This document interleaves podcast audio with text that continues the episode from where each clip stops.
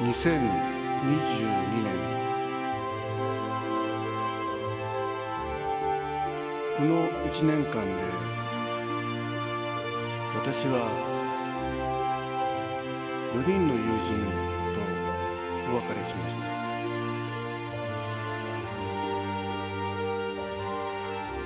12月31日の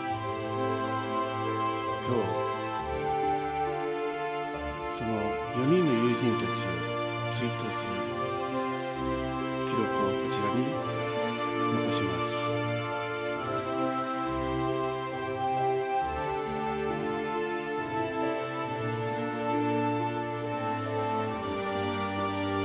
ちょうど1年前年に一度か二度家内の実家へこでカラオケに行ったり飲みに行ったりする。家内の友達の連れ添え愛さん。会社から帰る途中自転車で道路を横断する際車にはねられ即死されました。突然の悲報に言葉もなく家内と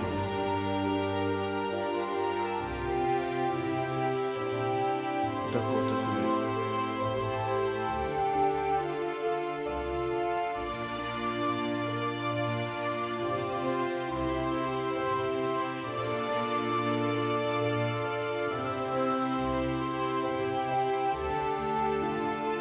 訪ねかける言葉も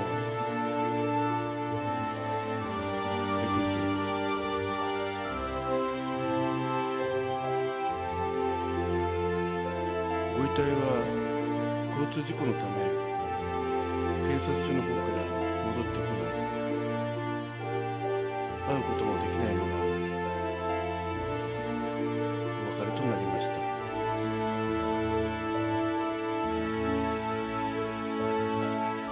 葬儀はコロナ禍ということもあり本当にごく一部の方でお見送りする。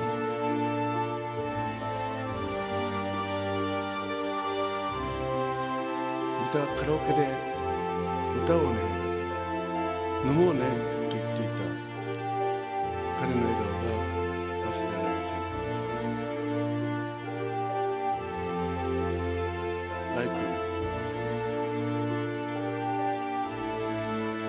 まりにも突然だったので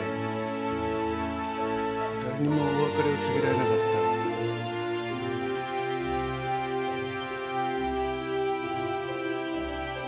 でもザッキーの心の中にはいつでも君の笑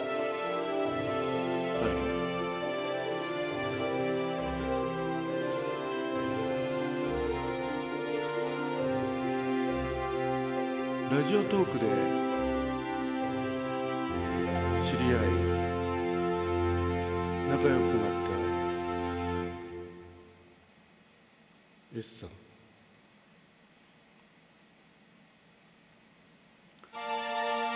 いつもみんなに優しい声をかけてくれて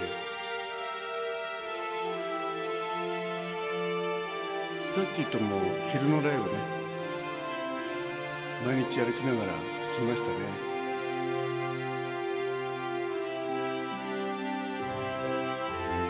本当に一生懸命にライブで盛り上げてくれて。一度仲のいいみんなでズームで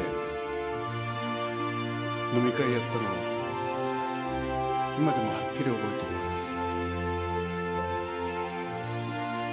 画面越しにちょろちょろ動き回る。S さんが本当に可愛く見えました。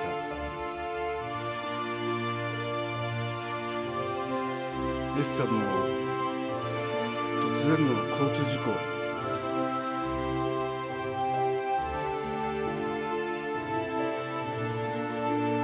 ラジオトークのみんなが誰もが信じられない。本当なの？嘘じゃないの？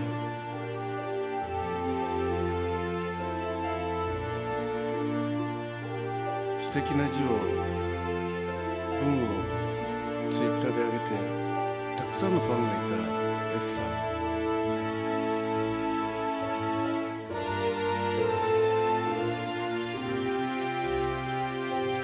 本当に天国で楽しくみんなでガヤガヤガヤ騒いでんだろうな。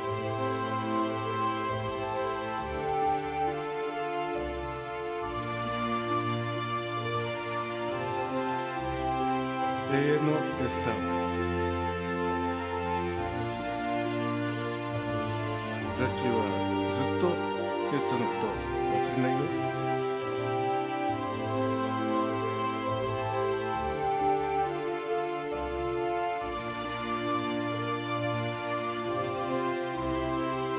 ほぼ7年間毎月のように顔を合わせたエキストラな仲間のイガジー。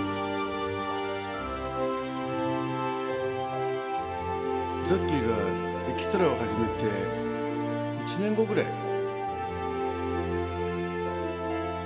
初めて現場でお目にかかり田舎の町のロケだったので帰り高校一緒だから一緒に帰ろうということで駅の方に次の列車まで1時間近くあるね。じゃあ飲もうか。ということで。駅の近くの。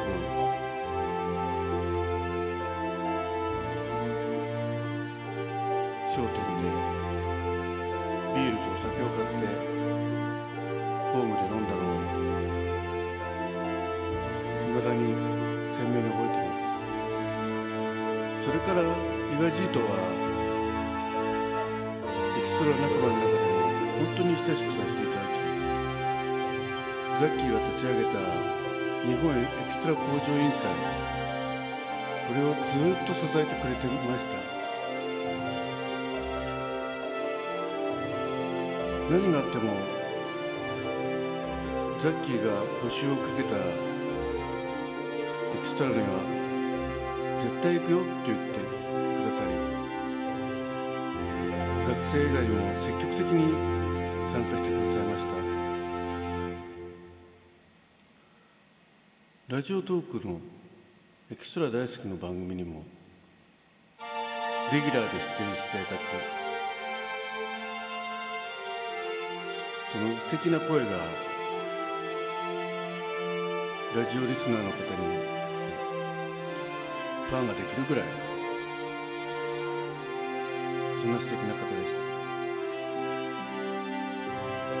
最後にイガジーにリアルであったのは昨年の12月。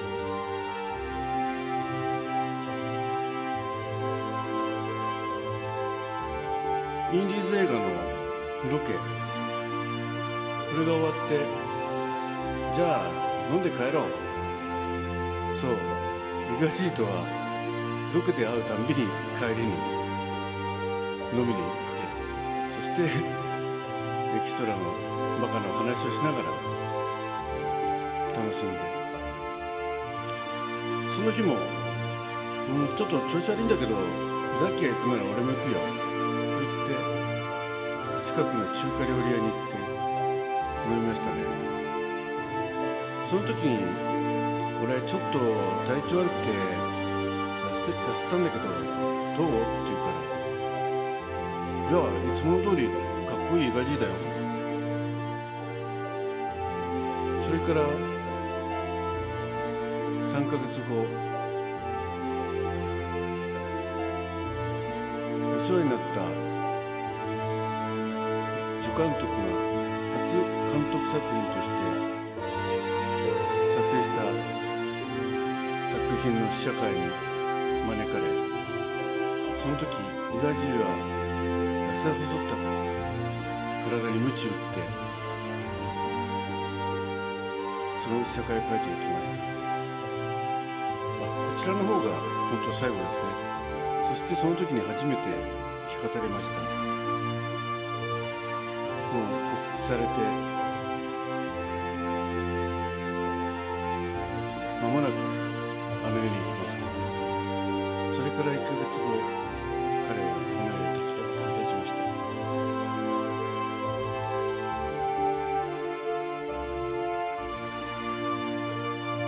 一人学生時代クラブ仲間だった T 君